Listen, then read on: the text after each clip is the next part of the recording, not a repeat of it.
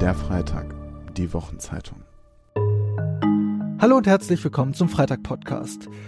Wussten Sie, dass sich der Mensch die Hälfte seiner wachen Zeit gedanklich mit der Zukunft beschäftigt? Kein Witz. Der Sozialpsychologe Roy Baumeister hat das 2020 in einer groß angelegten Studie herausgefunden. Aber in 80 Prozent der Fälle geht es da um ganz alltägliche Dinge, um so Sachen wie, wann gibt's Essen, wann gehen wir zur Arbeit oder wann steht die Prüfung der Kinder an. Große Themen wie, wird uns der Klimawandel eines Tages dahinraffen oder kommen wir alle in einem großen Atomkrieg zu Tode, spielen nur eine untergeordnete Rolle in unserem täglichen Denken. Wenn man schlecht drauf ist, könnte man am Nachdenken über die Zukunft wirklich verzweifeln. Aber Florence Gaub, der ist gar nicht nach Verzweifeln zumute. Im Gespräch mit Freitagverleger Jakob Augstein erklärt sie, warum die Menschen in China oder auch in Saudi-Arabien so viel optimistischer nach vorne gucken als wir hier im Westen. Mein Name ist Dorent Bargans, ich bin Redakteur beim Freitag und ich organisiere diese Salongespräche, die ich Ihnen hier regelmäßig präsentiere. Eines will ich schon vorab verraten, Sie werden in der nächsten Stunde definitiv lernen, wie man eine Bedienungsanleitung für die eigene Zukunft herstellt. In diesem Sinne, viel Spaß bei der Inbetriebnahme. Guten Abend, meine Damen und Herren. Ich begrüße Sie hier im Literaturhaus in der Fasanenstraße und wo immer Sie sind als Hörerinnen und Hörer von Radio 1. Es gibt eine Menge Gründe für die Einschätzung, dass 2023 ein Annus horribilis war, ja, ein furchtbares Jahr. Das ist ein Wort, das von der inzwischen äh, verstorbenen Königin Elisabeth II. benutzt wurde. Das war im Jahr 1992. Da hatte es im Schloss Windsor gebrannt und äh, von Prinz Andrews Freundin Sarah waren oben ohne Bilder erschienen.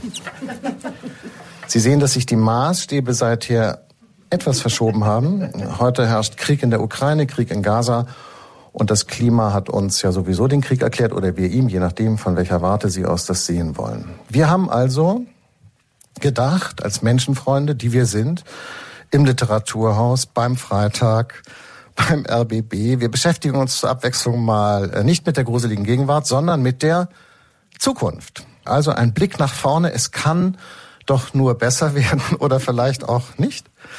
Dafür haben wir eine Wissenschaftlerin eingeladen, die sich beruflich mit der Zukunft befasst, nicht so wie wir alle, die wir alle nur Laien und Amateure sind. Florence Gaub macht das beruflich. Sie hat dazu gerade ein Buch veröffentlicht. Herzlich willkommen, Frau Gaub. Guten Abend.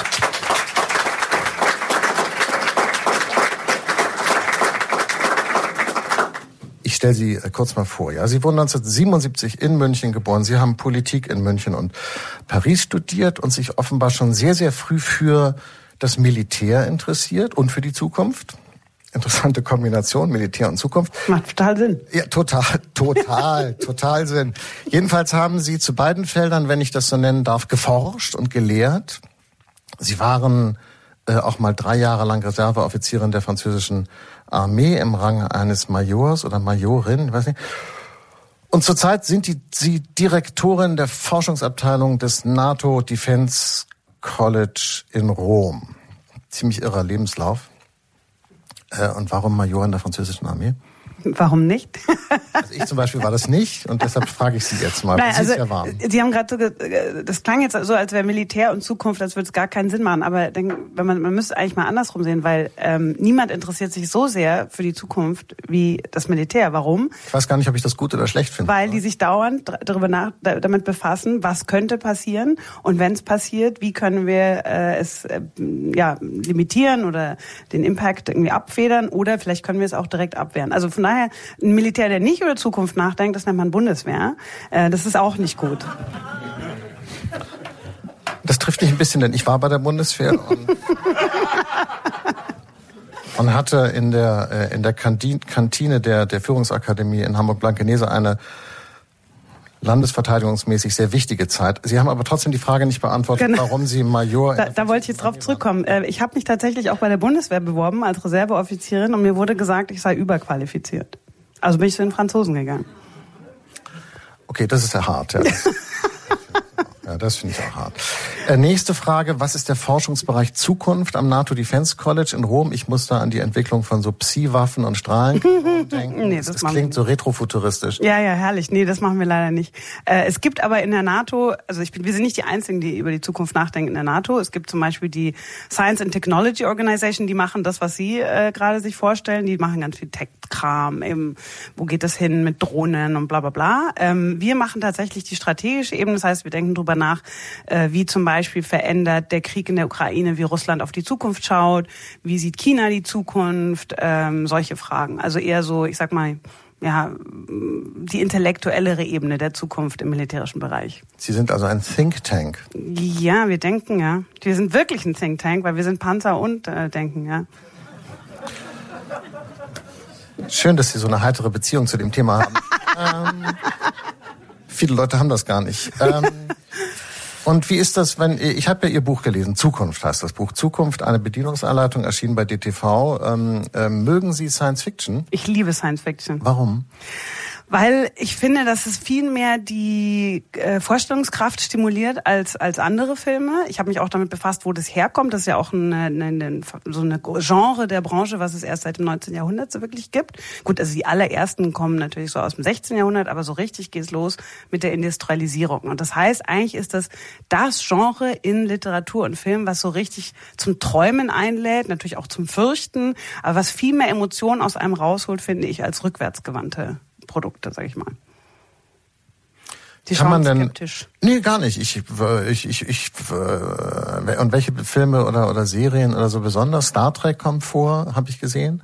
Ja, ich habe natürlich im Buch so die Klassiker zitiert, Star Trek, Star Wars, Zurück in die Zukunft.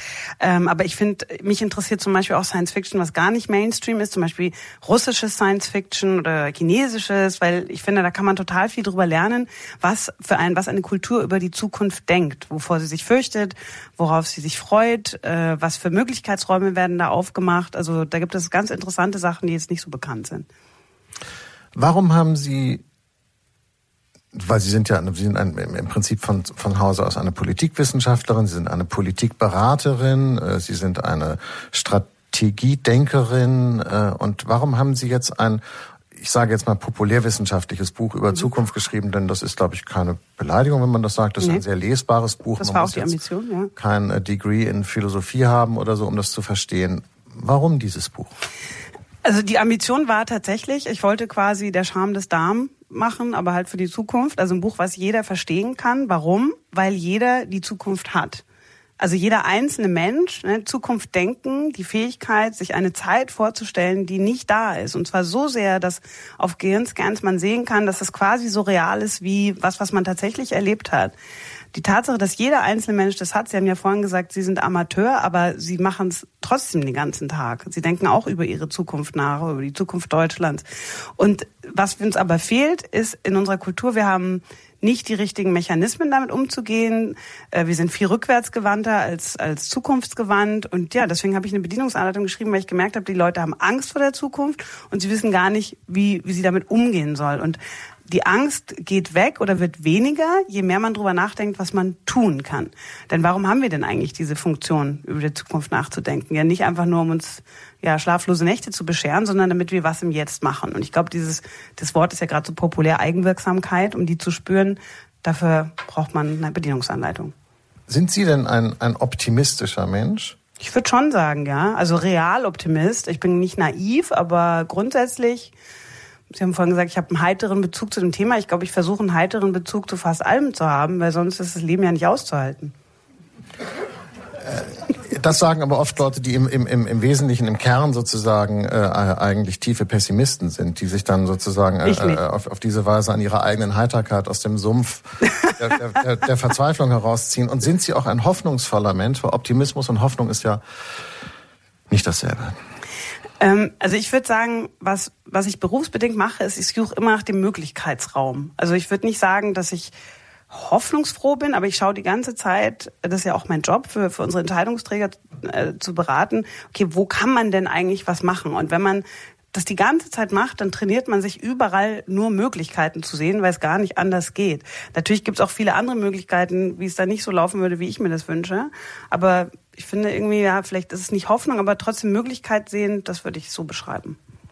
Das heißt, Sie hätten auch Politikerin werden können. Also mir wird oft geraten, aber ich möchte es absolut nicht. Weil ich finde es wirklich eine ganz schreckliche Vorstellung, nicht mehr genau das zu sagen, was ich eigentlich denke. Ich bin lieber Intellektuelle. Sie meinen, Christian Lindner sagt gar nicht immer das, was er denkt.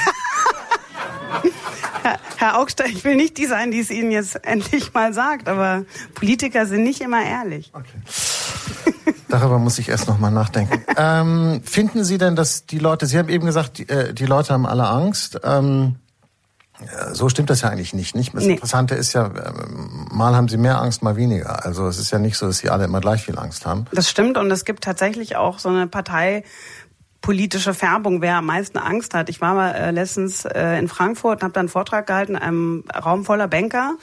Das war ein Vortrag zur Zukunft, Angst, den hätte ich mir sparen können. Ich habe irgendwann gesagt, Hände hoch, wer hat ja alles Angst vor der Zukunft? Und es hat sich eine Frau in der letzten Reihe gemeldet, das war meine Schwester. Also die Banker haben alle keine Angst vor der Zukunft. Das waren wahrscheinlich alles FDP-Wähler. Tatsächlich, die Leute, die äh, FDP wählen, haben weniger Angst vor der Zukunft als äh, AfD oder Linke zum Beispiel. Aber vielleicht ist es bei denen auch berufsbedingt, weil sie wissen, dass sie immer verdienen und wenn nicht, dann rettet sie der Staat. Also, das könnte aus wahrscheinlich, ja. Erfahrung gelehrt. Ja. Äh, glauben Sie denn, dass Leute grundsätzlich zu pessimistisch sind? Ich meine, und, und, und wenn ich sage Leute, dann meinen, bleiben wir jetzt mal in unserem Kultur- und, und Gegenwartskreis. Also, also das Ganze, wir, sind das, wir zu pessimistisch? Mm, also das hängt vom Level ab. Also ich wette, dass Sie heute Abend gedacht haben, heute das wird ein lustiges Event, weil das ist was, was Sie kontrollieren. Ja? Und Sie denken wahrscheinlich auch, Ihr kommendes Wochenende wird gut oder ja, ich, dass ich das ja. kontrolliere. Ja, oder also Sie haben mehr Einfluss darauf, was heute gedacht. Abend passiert, als äh, jetzt was äh, zum Beispiel in der Haushaltsdebatte passiert. Und je weit je weniger Einfluss man hat, desto pessimistischer ist man. Also Pessimismus ist eher ein Indiz dafür, wie viel Einfluss man denkt, dass man auf eine gewisse Fragestellung hat oder auf ein gewisses Problem. Es geht also um Handlungsmacht. Genau. Genau. Also Optimismus ist eher äh, so ein Gefühl dafür, dass man denkt, ich kann das beeinflussen. Also sagen wir mal so, wenn Sie äh, auf ein Date gehen, dann denken sie ja nicht vorher, oh Gott, es wird bestimmt wieder eine Katastrophe. Oder die meisten von uns werden wahrscheinlich vor dem ersten, ersten Date denken, wird vielleicht gut. Oder wenn ich in Urlaub fahre, dann freue ich mich darauf, weil ich habe das Urlaubsziel ja ausgewählt. Also es ist ganz viel die eigen, das eigene Gefühl, was damit spielt. Also ich bin verheiratet, wenn ich auf ein Date gehen würde, würde es auf jeden Fall zur Katastrophe führen. Deshalb äh, sollten wir diesen Gedankengang gar nicht weiter folgen. War es eher für den Hörer. Verstehe schon, die Hörerin. Die Hörerin. Ähm, ähm, Habe ich sie aus dem Konzept? Überhaupt nicht. Überhaupt nicht. Das dauert noch ein bisschen, so schnell geht das nicht. Ähm, warum ist es denn so, dass die Leute, die Leute, also viele Leute jetzt immer mehr, oder keine Ahnung, wie man das formulieren soll, äh, das Gefühl haben, weniger Einfluss auf ihr Leben zu haben. Woher kommt das denn? Also ich glaube erstens ähm, diese Informationsflutung, die wir also seit den frühen 2000ern mit, dem, mit der Ankunft des Internets im täglichen Leben, äh, also das heißt früher, also als ich ein Kind war, hat man in der Früh um acht äh, gab es irgendwie acht Uhr Nachrichten, dann abends haben die Eltern Nachrichten geschaut, vielleicht hat haben die, mein Vater dann noch Zeitung gelesen und das war's. Also das wurde man nicht den ganzen, man war nicht live in Gaza dabei, man war nicht live irgendwie bei den Trump-Debatten dabei, man hatte eigentlich so einen recht kontrollierten Informationsspielraum.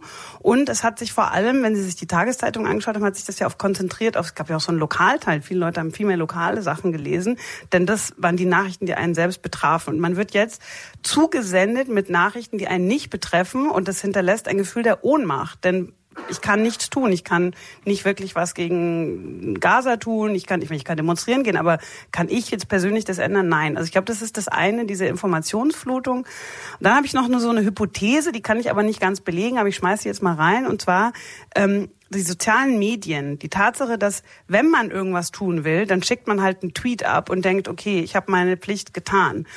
Aber eigentlich bewirkt man ja gar nichts damit. Das heißt, ultimativ der Feedback-Mechanismus ist, man hat noch mehr Ohnmachtsgefühl, weil man hat ja das Gefühl, ich habe ja eigentlich was gemacht, aber es hat nichts verändert. Und alles, was man gemacht hat, ist, man hat seine, seine Meinung in den Äther geblasen. Nur die Leute, also Politik wird nicht auf Twitter gemacht. Die Leute denken das, aber eigentlich wird die ja, Politik halt anders beeinflusst. Das, was Sie jetzt gesagt haben, verstehe ich, aber irgendwie beantwortet das trotzdem nicht so ganz meine Frage, war, warum hängt denn, also oder andersrum, dann müsste man danach fragen, warum hängt denn plötzlich die, das Wohlergehen der Leute davon ab, was in der Ukraine passiert? Wenn, das betrifft sie ja gar nicht, weil unmittelbar. Das Leben von den meisten Menschen jedenfalls geht ja einfach so weiter. Sie gehen zur Arbeit, sie, sie, sie machen Sachen mit ihren Kindern, sie machen Sport, sie fahren in die Ferien. Egal, ob in Gaza ein neuer Krieg ausgebrochen ist, ob in der Ukraine ein neuer Krieg ausgebrochen ist. Trotzdem lassen wir uns aber hineinziehen in diese Vorgänge und uns äh, äh, das Gefühl der Ohnmacht äh, immer äh, vor Augen halten. Das ist ja eigentlich total bescheuert, oder? ja, das ist echt bescheuert. Aber der Mensch ist so gemacht. Also ich meine, Sie, Sie waren, kennen ja die Medienbranche. Der Mensch interessiert sich ständig für Katastrophennachrichten, weil es wahrscheinlich ursprünglich einen evolutionären Vorteil hat, weil man daraus lernen kann und sich schützen kann. Aber ich war auch noch nicht ganz fertig. Ich glaube, der dritte Punkt, warum die Leute so Angst haben, ist, weil tatsächlich äh, viele Veränderungen gleichzeitig stattfinden. Also wir haben jetzt natürlich einmal Klimawandel, wir haben aber auch eine Veränderung der Wirtschaft durch KI und so weiter. Wir haben eine Veränderung der Geopolitik mit Russland, mit China und mit Trump, wo man nicht weiß, kommt er jetzt zurück und so weiter. Gibt es die NATO in fünf Jahren noch? Ich hoffe doch sehr. Ähm, aber äh, für Sie auch blöd. Ne? Wäre richtig blöd, da habe ich keinen Gehalt mehr. Aber ähm, unabhängig davon, äh, es verändern sich auch soziale Werte. Ich meine, wenn man mal zurückschaut, irgendwie, ich sag mal so in die 50er Jahre, alles war doch geregelt. Ähm, die, ne, also jetzt von von der individuellen Lebensbasis her wusste man, ich heirate, ich krieg Kinder, krieg Kinder, ich kaufe vielleicht ein Haus oder eine Wohnung, ich arbeite in der gleichen Firma bis zum Ende meines Lebens. Ähm, und wenn ich schwul bin, dann Pech gehabt, weil du kannst es nicht ausleben. Also dieses Ganze, was wir jetzt was auch positive Seiten hat, ja, dass man da so viel Freiheit hat, gibt aber auch Unsicherheit und mehr Eigenverantwortung. Also ich glaube, es ist sehr viel Veränderung im Spiel und vielen Leuten ist es einfach zu viel und da reagiert man mit Angst drauf. Sie haben äh, äh, in Ihrem Buch einen Gedanken, den ich ganz spannend fand. Sie sagen, man soll nicht versuchen, das Morgen aus dem Heute zu folgern. Wenn ich das nicht tue, woher soll ich das Morgen denn sonst haben, wenn ich äh, aus der Gegenwart? Das Morgen entsteht ja, äh, äh man könnte sagen, bruchlos aus der Gegenwart, die Zukunft. Ich meine, was eben also, noch Gegenwart man braucht also man braucht ja also die Zukunft besteht aus mehreren Teilen. Natürlich ist das jetzt drin und da ist auch das Gestern drin, beziehungsweise die Vergangenheit als Konzept ist drin, ja, die Erfahrungen, die eigenen Erfahrungen, die Erfahrungen der anderen, das spielt schon mit rein.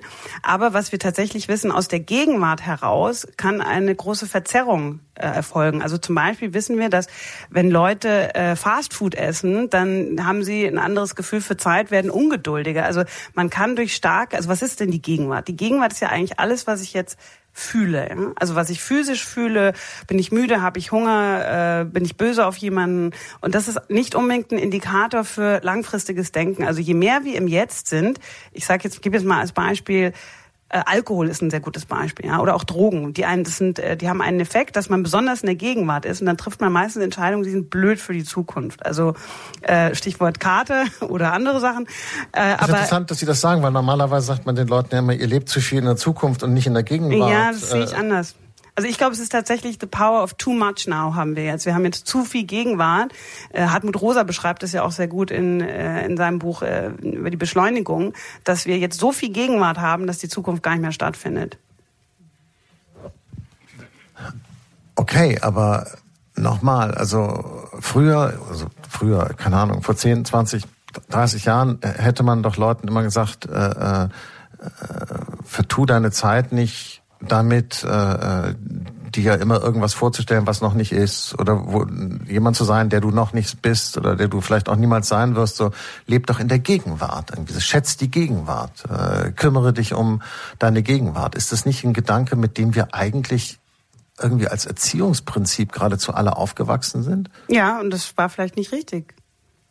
Also weil einfach aus dem Grund, also natürlich soll man nicht nur in der Zukunft sein. Was ich in meinem Buch sage ist, wir brauchen einen achtsamen Umgang mit allen drei Zeiten. Es muss, äh, ne, wenn man wenn man meditiert, dann was macht man? Man konzentriert sich auf das Jetzt. Aber man kann ja nicht den ganzen Tag meditieren.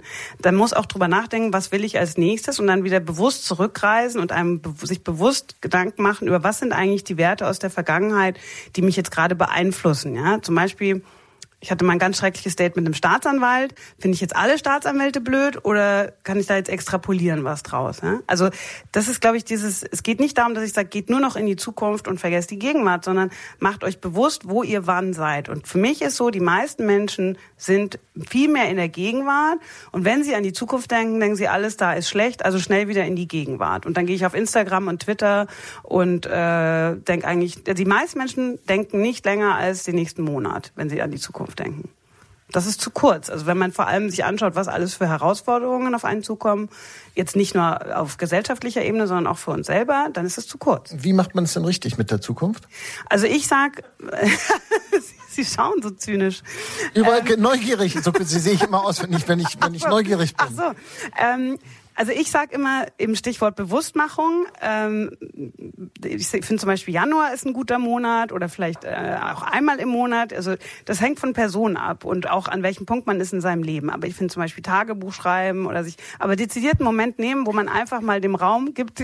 Tagebuch mögen Sie nicht? Äh, also, Sie haben gerade so geschaut, das ist ich. Nee, nee, gar nicht. Also, aber einfach so die Bewusstmachung. Ja? Also ich sage so, Unternehmen sollten es einmal im Jahr machen, vielleicht Menschen auch einmal im Jahr. Man muss, wie gesagt, nicht drüber obsessieren, aber einmal im Jahr zumindest sich Gedanken machen über die weitere Zukunft, also sprich ein Jahr oder darüber hinaus. Was will ich? Wovor habe ich Angst? Was müsste ich tun, damit es passiert? Was muss ich vermeiden? Und so weiter. Und Studien zeigen, dass Leute, die das machen, ähm, in großen Teilen damit auch Erfolg haben. Sie hören den Radio 1 und Freitagssalon aus dem äh, Literaturhaus in der Fasanenstraße. Ich sitze hier mit der Zukunftsforscherin Florence Gaub und wir reden über, naja, wir reden eben über die Zukunft. Und ähm, ich äh, muss Ihnen sagen, Frau Gaub, dass ich mich auf dieses Gespräch besonders gefreut habe, weil ich, glaube ich, ganz anderer Meinung bin als Sie. Hm. Ich finde nämlich... Ein Pessimist? Nee, nee, nee, das hat damit nichts zu tun. Ich finde, wir befassen uns viel zu viel mit der Zukunft. Also ich finde, dass wir, dass wir erstmal zu viel. Also äh, äh, denn denn ich ich bin zum Beispiel der Meinung, ist es also ich würde Sie jetzt fragen, ist es nicht ein Riesenproblem mit der Zukunft, dass wir so wenig über sie wissen? Also die Zukunft ist ja das Problem an der Zukunft. Also wir sagen immer die Zukunft, als gäbe es nur eine. Dabei also wenn in dem Moment, wo die Zukunft Gegenwart ist, gibt es tatsächlich nur eine. Aber die Zukunft als ein Ort voller Möglichkeiten in unseren Köpfen ist ja immer im Plural. Also, also wie Yoda gesagt hat, immer in Bewegung die Zukunft ist. Ganz genau. genau. Ja. genau so hat er es gesagt. Ja, so hat er es gesagt. Ja. Genau. Ähm, also Sie mögen auch Star Trek. Äh, ja, ja, Star, Star, Star, Wars. Ja, ja, ja, klar, ja. Okay, okay. Ähm, das heißt, es gibt immer mehrere Möglichkeiten. Also ich glaube, wo ich bei Ihnen bin, ist, wir beschäftigen uns nicht konstruktiv mit der Zukunft, weil ich finde diesen dieses ähm, apokalyptische äh, äh, letzte Generation und bald ist alles vorbei und äh, KI klaut unsere Jobs und die Chinesen klauen uns die den Einfluss auf die Welt. Das ist nicht konstruktiv. Ähm, also da denke ich, wir haben tatsächlich einen Zukunftsdiskurs, der nicht hilfeführend ist. Aber sind wir zu viel in der Zukunft? Wenn Sie sich mal die Bundestagsdebatten anschauen, dann gibt es eine Studie dazu, äh, der Zukunftsfabrik, die zeigt, dass seit dem Jahr 2000 findet die Zukunft im Bundestag nicht mehr statt. Also als Wort nicht mehr, als Zeithorizont nicht mehr und als alle anderen Wörter, die man allgemein mit Zukunft äh, assoziiert. Also unsere Regierung denkt nicht zu viel an die Zukunft. Aber kulturell und ich würde, darüber habe ich über das Thema noch nicht lange noch nachgedacht. Ich vermute mal auch individuell neigt, neigen unsere Gesellschaften dazu, das Gute in die Zukunft zu verlagern. Das heißt, alles Gute kommt morgen. Morgen wird besser als heute. Äh, morgen werde ich das Problem lösen. Die Erlösung kommt sowieso morgen. Äh, das, äh, wenn das jüngste Gericht kommt, dann, äh, naja, wieso? Na gut, das ist unsere Kultur, ist darauf aufgebaut, sozusagen eschatologisch zu sein, auf ein, auf das, das, das, das Ziel sozusagen der endgültigen Erlösung hinzuführen. Das haben heißt, Sie das Gefühl, das ist noch so? Ich habe das Gefühl, das war früher so. Aber jetzt ist doch alles jetzt. Es ist doch dieser, dieser Durst nach Insta instantaneous satisfaction, also unmittelbar sofort. Wenn ich irgendwie was bestelle online und es ist nicht in 48 Stunden da, ist der Frust schon groß. Äh, ich will, dass die, dass das, dass ich sofort weiß, wann es über da ist. Ich will sofort wissen, wann die Pizza da ist, die ich bestellt habe. Also ich habe eher das Gegenteil, äh, die gegenteilige. Vielleicht ist es auch eine Generationenfrage. Ja? Vielleicht gibt es einfach bestimmte Menschen, die es anders sehen. Aber ich finde, wir haben zu viel Gegenwart. Können Sie mit der Denkrichtung etwas anfangen, die sich Long-Termism nennt? Ähm, also Sie meinen die, die so richtig, richtig lang denken. Ähm, ich finde es interessantes Gedankenspiel, ähm, aber ich habe eher das Gefühl, das ist wie in der Malerei so ein perspektivischer Kniff. Also, dass man quasi so ganz, ganz weit schaut, damit man das, was so näher dran ist, besser sehen kann. Aber wirklich so 10.000, 20.000 Jahre in die Zukunft können die auch nicht denken. Also es ist einfach Dafür gibt es Science Fiction, aber nicht eigentlich so. Aber ich meine, Sie meinen jetzt als philosophische Nein, nein, nein, ich finde es ich finde das alles total wahnsinnig. Ich finde es total irre. in, in, ich finde, dass wir viel zu viel uns mit der Zukunft beschäftigen, weil die Zukunft per se nicht vorhersehbar ist. Was, hätte, was hätte es Leuten gebracht, im 19. Jahrhundert sich vorzustellen, wie wir im 21. Jahrhundert leben? Es gab buchstäblich keinen Weg damals, sich vorstellen zu können, wo wir heute sind. Das ist ja, aber das stimmt doch nicht, Herr Augstein. Haben Sie mal Jules Verne gelesen? Jules Verne gilt heute deshalb nicht mehr als Science-Fiction-Autor, weil fast alles, was er beschrieben hat, dann auch eingetreten ist. Ja, das finden wir vielleicht ganz lustig, das zu lesen, weil das eben, wie gesagt, das ist so Retro-Science-Fiction. Aber das, was ich eigentlich Aber als er es geschrieben hat, gab es das nicht. Ich meine, 20.000 Meilen unter dem Meer beschreibt ein U-Boot, wo man total leben kann. Und die Leute dachten, das ist ja crazy. Und jetzt gibt's das. Ja, das meine ich jetzt aber nicht. Das ist so, weil, weil das ist so, das ist so technokonkretistisch, was Sie jetzt sagen. Ich glaube, dass die das Lebensgefühl, die die Probleme, die Identitätsfragen, die die wir heute haben, sich von denen von damals fundamental unterscheiden. Und ich glaube, es hat wenig Sinn, wenn wir uns versuchen heute vorzustellen, wie Leute im 23. Jahrhundert leben. Das ist einfach, ich finde es gaga. Ich meine, es ist auch vielleicht ganz lustig, aber es halt auch ein bisschen was, also ein bisschen so was weit, Unsinniges. Also so weit in die Zukunft sollte man auch nicht denken. Ich finde auch, dass es nichts bringt, weil wenn wenn man zurückgeht geht zu dem Punkt, dass man über die Zukunft nachdenkt, damit es in der Gegenwart was damit machen kann, dann was bringt es jetzt irgendwie, über das 23. Jahrhundert nachzudenken? Das können wir jetzt nicht beeinflussen.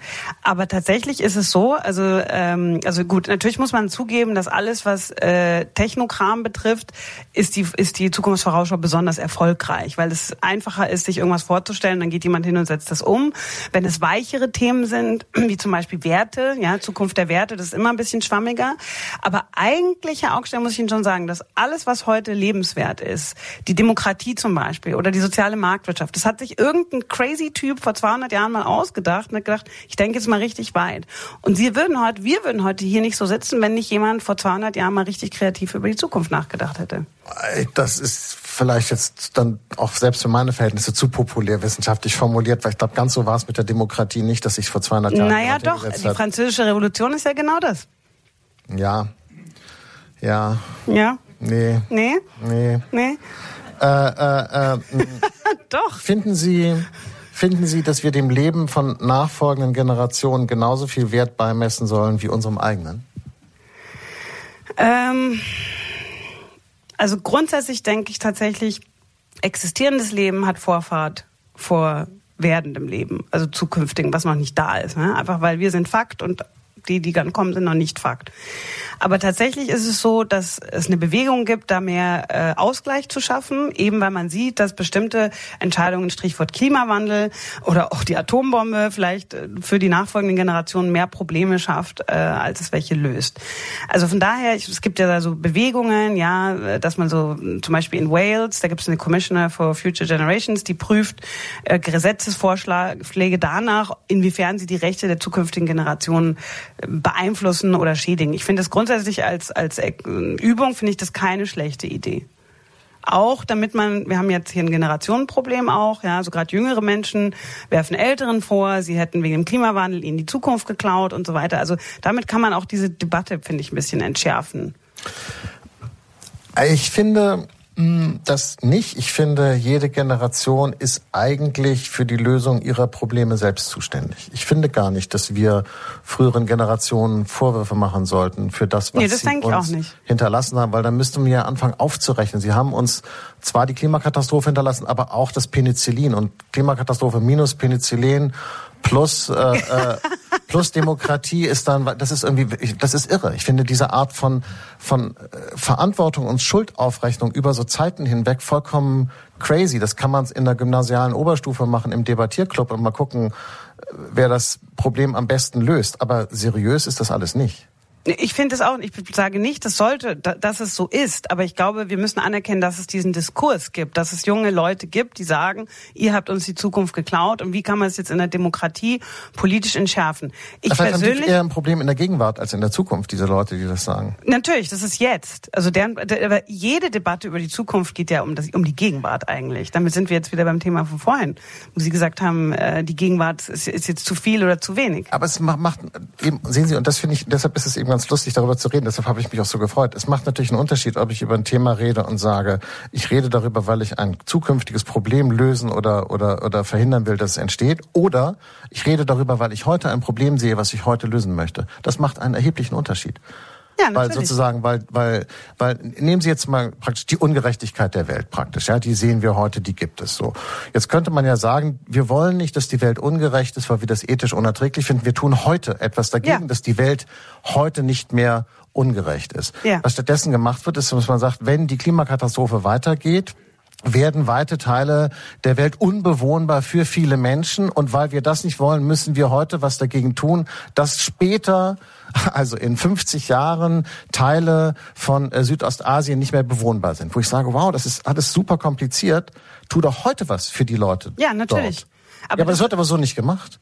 Sondern das- man, man, man genau. redet über die Zukunft und deshalb, und das ist eigentlich Also stimmen Sie mir zu. Ich habe vorhin gesagt, es wird nicht genug über die Zukunft nachgedacht. Und Sie sagen, es wird zu viel nachgedacht. vielleicht, jetzt, jetzt stimme sagen ich Ihnen, Sie aber, vielleicht stimme ich Ihnen zu, ohne es Ui. bemerkt zu haben. also Sie haben 100 Prozent recht, denn Sie stimmen mir zu. Ähm, ähm, aber tatsächlich ist es so, dass ähm, deswegen, was mich nervt an der Zukunftsdebatte ist, es wird beschrieben wie ein, ein anderer Ort, wie der Mond. Ja? Aber dabei findet sie hier und jetzt statt. Die Zukunft ist, was wir heute denken, über was dann kommt. Und deswegen muss auch heute was in der Hinsicht getan werden. Aber haben nicht solche äh, äh, Diskurse über die Zukunft immer etwas Religiöses, irgendwie so was Religionsersatzmäßiges, dass man äh, darüber spricht, wie man ja, weil man, man weiß ja nicht, was kommt, also glaubt man an irgendetwas oder man, man zieht irgendwie so ethische Handlungsrichtlinien aus irgendwelchen äh, in die Zukunft verlagerten Vorstellungen, all das, was man eigentlich von der Religion kennt. Und wenn ich mir angucke, wie gerade auch jüngere Leute sich verhalten äh, bei diesem Klima, das hat schon auch was Kultisches, was, was äh, Ja. Identitätsstiftendes. Also alles, was ich von Religion erwarte, habe ich das Gefühl, dass das heute oft unseren Zukunftsdiskurs so wie so ein Religionsersatz ist. Das Ja, das würde ich, würde ich unterschreiben. Also ich meine, Religionen, alle Religionen, alle Weltreligionen haben ja den Zukunftsbegriff mit geprägt. Also äh, angefangen beim Hinduismus, aber auch äh, Buddhismus, Islam, äh, Christentum, zum Teil auch Judentum, äh, sagen, du wirst für deine Handeln, Taten irgendwann in der Zukunft mal zur Rechenschaft gezogen werden. Ne? Also ohne diesen Grundgedanken, das, was ich hier heute mache, das war zum Beispiel im Römischen Reich nicht so.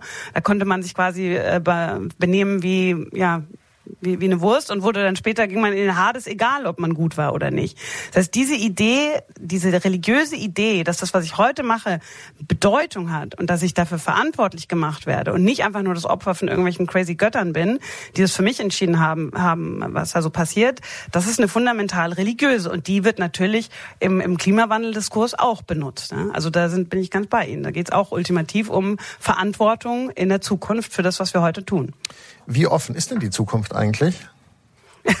wie offen, also inwieweit äh, es festgeschrieben ist. Ja. Ja, das ist jetzt ein philosophischer Grundgedanke. Also ich kann Ihnen sagen, ich denke, dass ein Großteil tatsächlich frei gestaltbar ist. Denn ohne diesen Gedanken des freien Willens ist die Zukunft tatsächlich eigentlich verschlossen, so wie eben bei den Römern. ne? Das war halt die Zukunft. Ich bin nur also ich bin fatalistisch gesehen einfach nur ein Agent der Götter und ich habe keine freie Entscheidung. Aber ich denke nicht, dass das, dass das stimmt. Ist denn der freie Wille etwas, was Sie in Ihrem täglichen Leben so spüren, erleben? Ich hoffe schon, ja.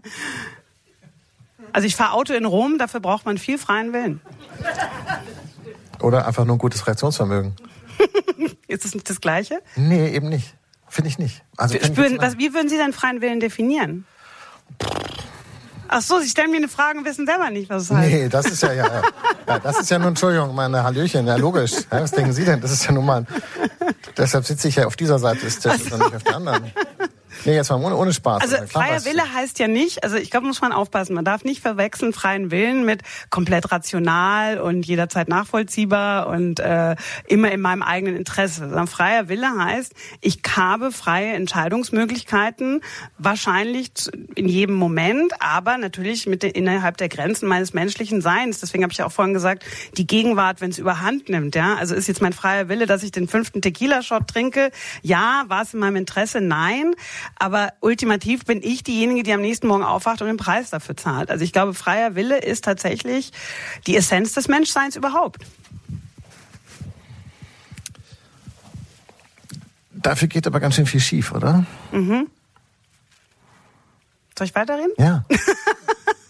Naja, weil das ist ja das Interessante am Menschsein. Was ich eigentlich an der Zukunftsdebatte so spannend finde, ist, dass eigentlich dafür, dass wir dass wir so hochkomplexe Wesen sind, überlassen wir etwas, was so fundamental ist, ist wie die Zukunft, dann eigentlich wie, ja, wie so eine kleine Nussschale auf hoher See irgendwie den, den Gezeiten, die uns irgendwie so umgeben. Dabei haben wir relativ viel Spielraum. Aber das heißt auch nicht, dass wir alles richtig machen werden. Und das ist auch okay. Ich weiß nicht, ob Sie es bis zum Ende gelesen haben, aber der letzte Satz ist ja, dass das, Buch, dass das Leben oder die Zukunft ist nicht eine Linie, sondern eine Spirale. Und Sie müssen neue Zukünfte ständig entwickeln, sich von alten verabschieden, neue erfinden, vielleicht trauern und dann geht wieder was schief. Aber so ist Menschsein. Also Menschsein heißt nicht, dass nicht alles richtig läuft. Glauben Sie denn, dass wir überleben werden? Als, als Spezies? Ja, bestimmt noch eine Weile, ja. Naja, ich, äh, äh, also ich habe mich wirklich, also also die Sonne wird irgendwann ausgehen. Fünf Milliarden Jahre. Genau, also okay, dann, ja. dann spätestens alles vorbei. Aber ich, ähm, gut, wer weiß, dann sind wir vielleicht woanders äh, angesiedelt. Aber ich habe mich, äh, fand es früher immer faszinierend, äh, als ich so in, in, in meinem Teenager-Zeiten war, ähm, habe ich mich eben auch so Science Fiction und so und praktisch die Suche nach außerirdischem Leben. Und dann habe ich irgendwann äh, gelesen, wir äh, haben deshalb keinen Kontakt mit außerirdischen Zivilisationen, weil die nicht nur irre weit weg sind, sondern weil auch die Zeit so fürchterlich lang ist und wir uns in Raum und Zeit nicht treffen, weil die alle schon ausgestorben sind zu dem Zeitpunkt, wo wir von ihnen Nachrichten hätten empfangen können. Und wir sterben auch aus, bevor wir welche verschicken, die dann jemand anders empfängt, sozusagen. Das heißt also, man lebt so aneinander vorbei im Universum. Es gibt Und das hat mir total eingeleuchtet, weil dass man das, weil, weil, weil, weil die Leute, die diese These vertreten haben, gehen davon aus, dass eine Zivilisation quasi so eine Art Lebenszyklus hat, der irgendwann einfach beendet ist. Das ist eine Hypothese. Es gibt auch eine andere, die finde ich lustiger, ähm, dass die mit uns nichts zu tun haben wollen. Also die wissen genau, dass wir da sind, aber die denken, nee, lass sie mal. Ja, das ist so Douglas Adams mäßig vielleicht, aber also, aber das, äh, ähm, nö, das finde ich irgendwie kränkend jetzt. Also. finde ich irgendwie komisch. Also. Äh, ja, meine Damen und Herren, äh, zu Hause an den Endgeräten, Sie hören den Radio 1 äh, Freitagssalon aus dem Literaturhaus in der Fasanenstraße und wir reden, auch wenn das jetzt im Moment nicht so wirkt, ganz seriös über die Zukunft. Ähm, äh, äh, Ihr Buch, Frau Gaub, ist ja auch ein bisschen so ein Ratgeberbuch, oder? Mhm. Also prakt für, praktisch, deshalb steht ja hier auch eine Bedienungsanleitung. Wie, wie funktioniert das? Was kann ich jetzt damit dann richtig so machen, also um besser klarzukommen? Also ähm, also das richtig anwenden, meinen Sie jetzt? Da ja. gibt's ja auch, genau, es gibt auch ein, ein Kapitel, ich wollte eigentlich noch viel mehr Selbsttests reinmachen, aber der DTV hat da leider den Riegel vorgeschoben. Ähm, aber es gibt tatsächlich einen Selbsttest und Sie können äh, also in erster Linie also ich sage immer, Fuß, Zukunft ist wie ein Fußballspiel. Ja? Sie müssen es defensiv und offensiv spielen. Wenn Sie nur in der Offensive sind oder nur in der Defensive, werden Sie das Spiel nicht gewinnen. Und genauso sollte man es äh, auch äh, konzeptuell behandeln. Das heißt, in erster Linie sich mal klar machen, also was will ich nicht? Von der Zukunft? Was will ich? Und was werde ich nie wissen können? Ne? Und kann ich dann in irgendeiner Form vielleicht so Absicherungen treffen, ja, Versicherungen oder Sport machen oder so typische Handlungen, die man halt macht, damit das Schlimmste vielleicht nicht passiert. Und dann halt ableiten, also wie gesagt, wir kommen immer zu dem Thema zurück, was mache ich dann damit in der Gegenwart? Eigentlich ist es gar nicht so schwer. Fand ich jetzt irre abstrakt. Ich habe es jetzt nicht verstanden. Also jetzt mal ohne Spaß. Also ich meine, wenn wenn wenn wenn Sie schon sagen, es ist so ein Ratgeberbuch und und und und und, und so, also weil ich frage jetzt deshalb auch so so penetrant nach, weil Sie ja in der Bildzeitung äh, ein Bild am Sonntag eine, eine richtige Handreichung, ja, für den fröhlichen Blick nach vorn. Äh, den äh, fröhlichen Blick nach vorn. So nenne ich das jetzt ja ge geschrieben haben. Das fand ich relativ konkret. Ich meine, mm. wollen Sie nicht mal? Ach so, Sie sind nicht, also also Sie wollen so wie die Bildzeitung. Ja. Okay. Wir sind doch beim, wir, wir sind beim RBB, wir versuchen alles, äh, um die Hörerbasis zu verbreitern. Also es ist tatsächlich so, wie ich, wie ich da auch beschrieben habe. Also Sie setzen sich jetzt mal im Januar hin mit Stift und Papier und äh, erklären, definieren für sich mal, ich sag mal, drei Zeithorizonte für die Zukunft. Ja? Es kann jetzt ein, ein Jahr sein und fünf Jahre und zehn oder ein Jahr und zehn Jahre und zwanzig, je nachdem, wie alt sie sind oder wie schafft. Es ist ja auch ein Problem der Vorstellungskraft. Ne? Also für die meisten von uns, wenn wir weiter als zehn Jahre gehen, dann im Gehirn bricht das dann irgendwann ab und dann sieht man die, das zukünftige Selbst als jemand anders. Das ist ein ganz interessantes neurologisches Phänomen. Oder, oder man sieht es erst recht, so wie es äh, äh, zu kommen droht und, und, und dann bricht nicht das das Gehirn ab, sondern man selber denkt irgendwie so, oh Gott, oh Gott. Nein, lustigerweise ja auch, denn die meisten Leute denken, das ist auch eine lustige Verzerrung, dass ihre eigene Zukunft ziemlich gut wird. Also die wenigsten von uns äh, setzen sich hin und denken, ja, sehr wahrscheinlich wird's Alzheimer, Scheidung und, und Bankrott. Die meisten denken, wird schon alles gut irgendwie. Für mich jetzt, für die anderen nicht, aber für mich wird es wahrscheinlich gut werden. Gut, aber, aber Krankheit, Alter, Sie anscheinend Tod. nicht. Äh, Krankheit, Alter, Tod, würde ich sagen. Ist Richtig, das, was, aber das Gehirn filtert das lustigerweise aus. Also für uns selber nicht? sind wir meistens. okay. Deswegen haben Sie auch das Buch gekauft wahrscheinlich. ähm, aber tatsächlich, tatsächlich, tatsächlich denke ich, also Sie kreieren sich zwei, drei Zeithorizonte, drei, äh, wo Sie jetzt mal nachdenken, und dann fangen Sie an, die Gedanken schweifen zu lassen. Ganz wichtig: Handy weg, nicht heimlich Instagram, sonst irgendwas, und anfangen nachzudenken. Also deswegen langweilige Seminare finde ich sind immer besonders gut oder Zugfahrten ohne Wi-Fi. Da kann man mal nachdenken. Also was kommt jetzt, was weiß ich? Also man fängt immer an mit dem, was man weiß. Ne? Also zum Beispiel weiß ich vielleicht äh, ganz sicher, ähm, ich will in Deutschland leben, weiß ich ganz sicher, mir gehört diese Wohnung oder weiß ich ganz sicher, was weiß ich, ich will, will diesen Sport weitermachen. Also erstmal alles zur Seite, was man ganz sicher schon weiß. Ich meine nicht, es gibt keine hundertprozentige Sicherheit, aber wo man hohes Vertrauen hat. Und dann schaut man in diesem Spielraum, okay, was gibt's denn in diesem Fenster, was realistisch für mich zu schaffen ist? Was will ich erreichen? Was wünsche ich mir? Zum Beispiel in meinem Fall, ich will in zehn Jahren irgendwie, in fünf Jahren will ich Wellen surfen, die sind größer als ich. Anscheinend habe ich schon gemacht, aber ich will mich dabei wohlfühlen dabei. Ähm, und äh, dann überlege ich mir, was kann ich konkret machen und dann gucke ich noch, was könnte denn da schiefgehen. Klassisches Beispiel Krankheiten. Ja, die wenigsten von uns denken drüber nach, was was für Krankheiten gibt es und die können passieren und dann nehme ich, ergreife ich da Vorsichtsmaßnahmen, was ich höre auf zu rauchen oder ich mache mehr Sport und so weiter und so weiter. Und äh, das kann man natürlich so extrapolieren. Ja, das das sind. Warum ist das so? Persönlich, weil das ist das, was wir am meisten beeinflussen. Wenn Sie ein Unternehmen sind, dann können Sie das natürlich auch machen. Dann brauchen Sie aber ein Team. Ganz wichtig, dass man die Zukunft nicht alleine macht, wenn es um mehrere geht. Dann machen Sie ein Foresight-Seminar, laden die ganze Truppe ein, je diverser, desto besser. Und dann denkt man zusammen nach, was weiß man, was wünscht man sich, was, wovor fürchtet man sich. Für die Sache, die wir vorhin entwickelt hatten, ändert das gar nichts. Also was die Ukraine und Gaza angeht, bin ich dann trotzdem genauso wenig. Ja, das müssen ja nicht Sie machen, das mache ja dann ich. Also Sie müssen jetzt nicht ein Ukraine-Zukunftsseminar abhalten. Das wird Ihnen ja nichts bringen, denn Sie können es ja nicht umsetzen, selbst wenn Sie jetzt irgendwelche Erkenntnisse haben. Nein, ich meine nur, ähm, eigentlich müsste doch Teil dann auch dieses Programms sein, ähm, eine klarere Vorstellung davon zu bekommen, wo eigentlich die Selbstwirksamkeitsgrenze ja. ist. Ja, absolut und das sozusagen auch anzuerkennen und Absolut. zu sagen, irgendwie das ist ehrlich gesagt ein Bereich, auf den habe ich keinen Einfluss. Und wissen Sie was, was, mich, was ich daran so spannend finde an genau diesem Aspekt, ist, ich frage mich manchmal, ob wir in einer Gesellschaft leben, in der wir so hyperindividualisiert sind, dass wir denken, also ich bin es, also es gibt dazu eine Studie übrigens oder eine Umfrage. Anfang der 80er Jahre sagten, ich glaube, irgendwie 15 Prozent der Leute oder 10 äh, in Umfragen, ich bin was Besonderes. Heute sagen das 85 Prozent. Es kann ja gar nicht sein, dass alle was Besonderes sind, oder doch? Jedenfalls, oder der, die Frage war, ich bin über dem Durchschnitt anders oder was auch immer. Jedenfalls wir haben so eine hyperindividualisierte Gesellschaft. Jeder ist der Held seines eigenen Lebens. Er kann alles, er will alles oder sie. Und, äh, und dann schicke ich einen Tweet ab und sage, okay, jetzt muss aber mit Russland verhandelt werden und es passiert nichts. Da entdeckt man das Ende seiner Selbstwirksamkeit. Dabei leben wir in einer der reichsten Demokratien der Welt. Noch nie hatte man so viel Einfluss auf das, was passiert. Sei es demonstrieren gehen, sei es irgendwie Meinungsbeiträge schreiben, sich einer politischen Partei anschließen, wählen gehen natürlich, mit seinem Einkaufsverhalten irgendwie äh, Firmen beeinflussen. Also man hat so viel mehr Spielraum. Aber die meisten von uns denken halt, naja, ich kann da ja nichts tun. Das kann da nicht sein. Fahren Sie mal nach China oder fahren Sie nach Saudi-Arabien und sagen Sie denen, ich habe überhaupt keinen Einfluss auf meine Zukunft. Das werden die nicht teilen, die Einschätzung. Was sagen die da? Ja, die sagen genau das, was ich gerade gesagt habe. Sie können doch wählen gehen. Sie haben doch viel mehr Freiheit als, als andere Bürger. Glauben Sie, dass die Chinesen neidisch sind auf uns? Da müsst ihr jetzt einen Chinesen fragen. Das impliziert das, was Sie eben gesagt haben, weil Sie gesagt haben, die Sie, der Chinese. Also das ist auch eine philosophische Frage. Ich glaube tatsächlich, das ist nämlich die Frage, was Sie eigentlich fragen ist, äh, ist es besser in einer Demokratie zu leben als in einem autoritären System, gerade wenn es um die Zukunft geht? Ich sage ja. Vor allem, wenn eine Demokratie langfristig denkt, dann ist es natürlich besser. Aber fundamental ist es, wie gesagt, eine philosophische Frage. Ist der Mensch lieber frei oder nicht? Ich denke ja. Sie nicht?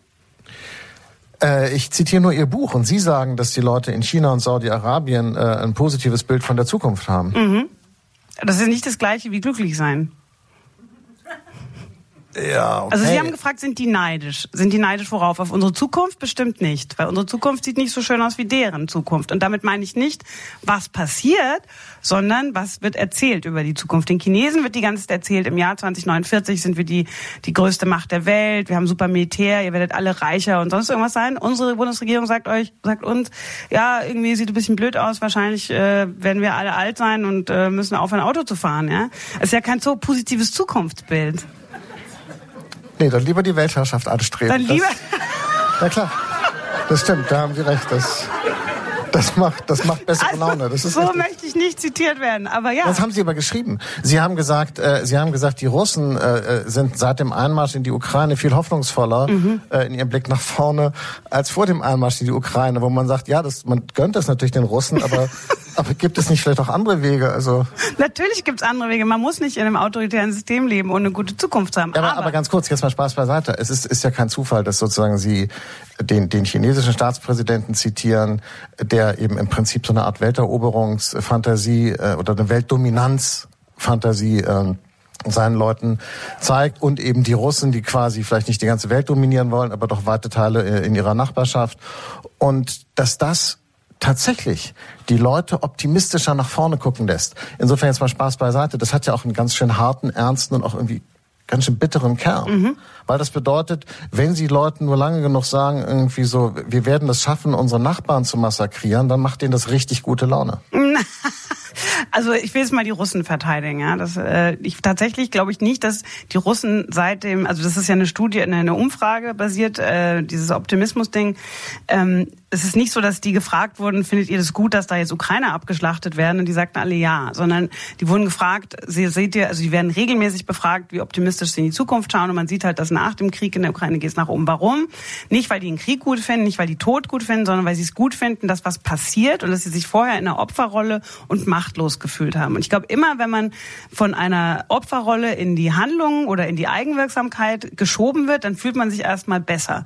Ähm, das gleiche ist ja auch bei Saudi-Arabien. Also die sind jetzt äh, vor allem so zukunftsoptimistisch, einfach weil die Regierung mit der Vision 2030 die Zukunft richtig Chefsache gemacht hat. Ne? Und da steht nicht drin, Saudi-Arabien will irgendwie äh, irgendein anderes Land besetzen oder sonst irgendwas. Da steht nur drin, hier, so sieht die Zukunft aus. Ihr werdet alle mehr Sport machen, mehr Fisch essen, äh, in, in wir werden in KI investieren, unsere Städte werden klimaneutral sein und so weiter und so weiter. Und die Saudis also viele Saudis glauben daran oder entdecken zum ersten Mal überhaupt eine so positive Zukunftsvision, nachdem das davor ganz lange so nicht der Fall war. Also ich glaube eher, es geht um die Frage, wird den Leuten was gezeigt, wo sie denken, das ist eine Zukunft, auf die kann ich mich freuen oder die ist besser als die Gegenwart und weniger ist da jetzt irgendwie Autorität und Tod irgendwie in dieser Zukunft drin. Wie sähe das denn, was müsste denn Herr Habeck machen, um, um, um diesen Effekt bei uns allen äh, auszulösen? Oder Herr Scholz auch? Das ist schwer vorstellbar. Aber sagen wir Herr Habeck.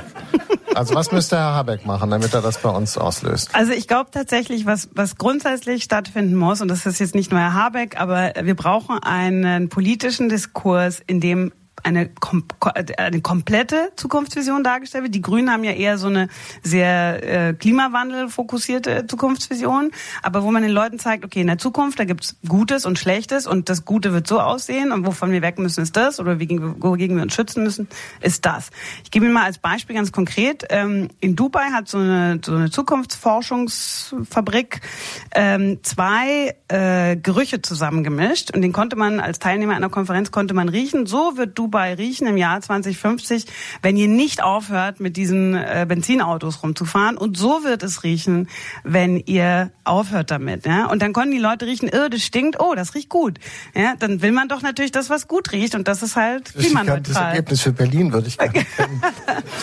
Aber den Leuten zeigen, nicht nur vom, von der Zukunft als einem Verlustgeschäft äh, sprechen. Ja. Ne? Dieses so, äh, ihr dürft das nicht mehr und das nicht mehr und das nicht mehr. Äh, und wenn ihr übrigens das nicht macht, dann wird's richtig scheiße. Also es ist beides schlecht, es ist doppelt schlecht. Sondern sagen, wir verändern uns jetzt, wir werden gesünder und besser und dann bei der Gelegenheit retten wir auch noch das Klima. Also ich glaube, das muss alles, dieses ganze das ist das eine. Und das zweite ist, wie gesagt, es muss kompletter sein. Es ist in der Zukunft nicht nur Klima.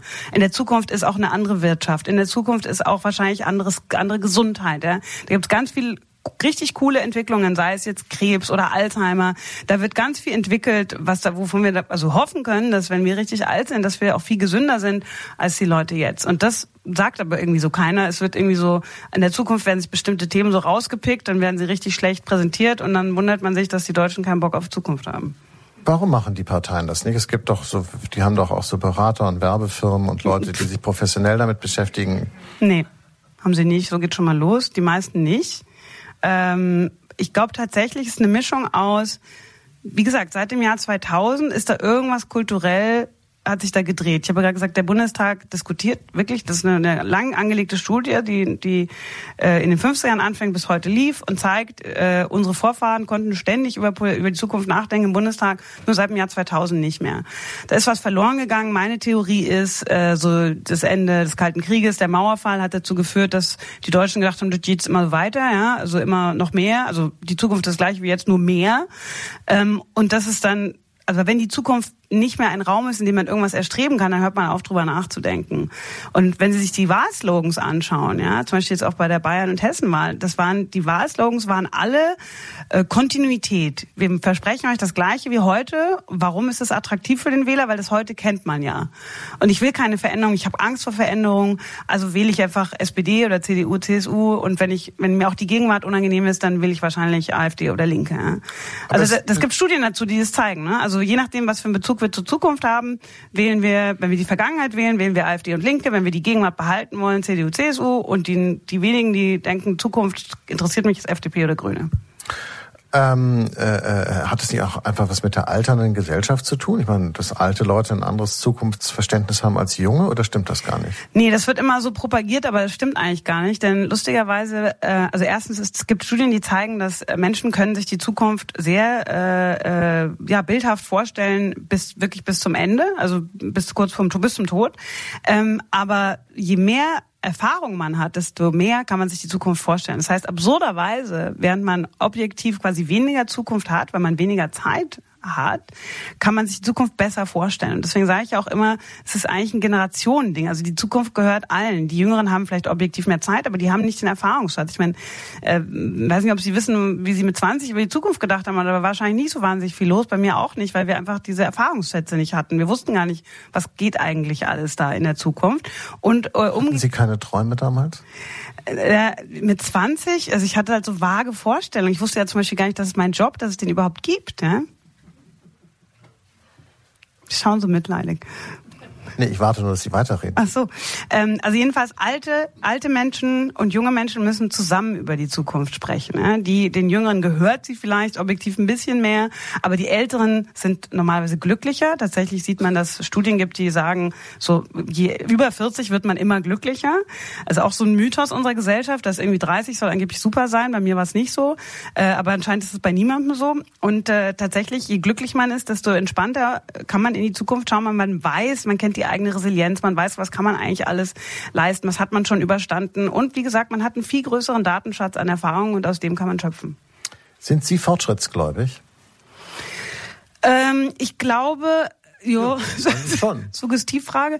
Ja. Ähm, ich glaube tatsächlich, dass es einen Aufwärtstrend gibt im Menschsein, aber was ich nicht glaube, ist, dass es ein Selbstläufer ist. Also ich glaube, da sind wir faul gewesen. Wir haben gedacht, wie gesagt, das geht jetzt immer so weiter und wir müssen nichts dafür tun. Und ich meine, ich bin in einer Generation groß geworden, da ist das Wort Politikverdrossenheit geprägt worden. Die Leute sind nicht mehr wählen gegangen, so in den 90er Jahren, weil es war ja irgendwie nichts mehr richtig zu schaffen. Also ich bin grundsätzlich Fortschrittsfan, aber ich denke nicht, dass es, also das Wort Glaube impliziert ja, dass es automatisch passiert, mhm. so wie Hegel das beschrieben hat. Ne? Ich glaube, da ist nichts automatisch dran.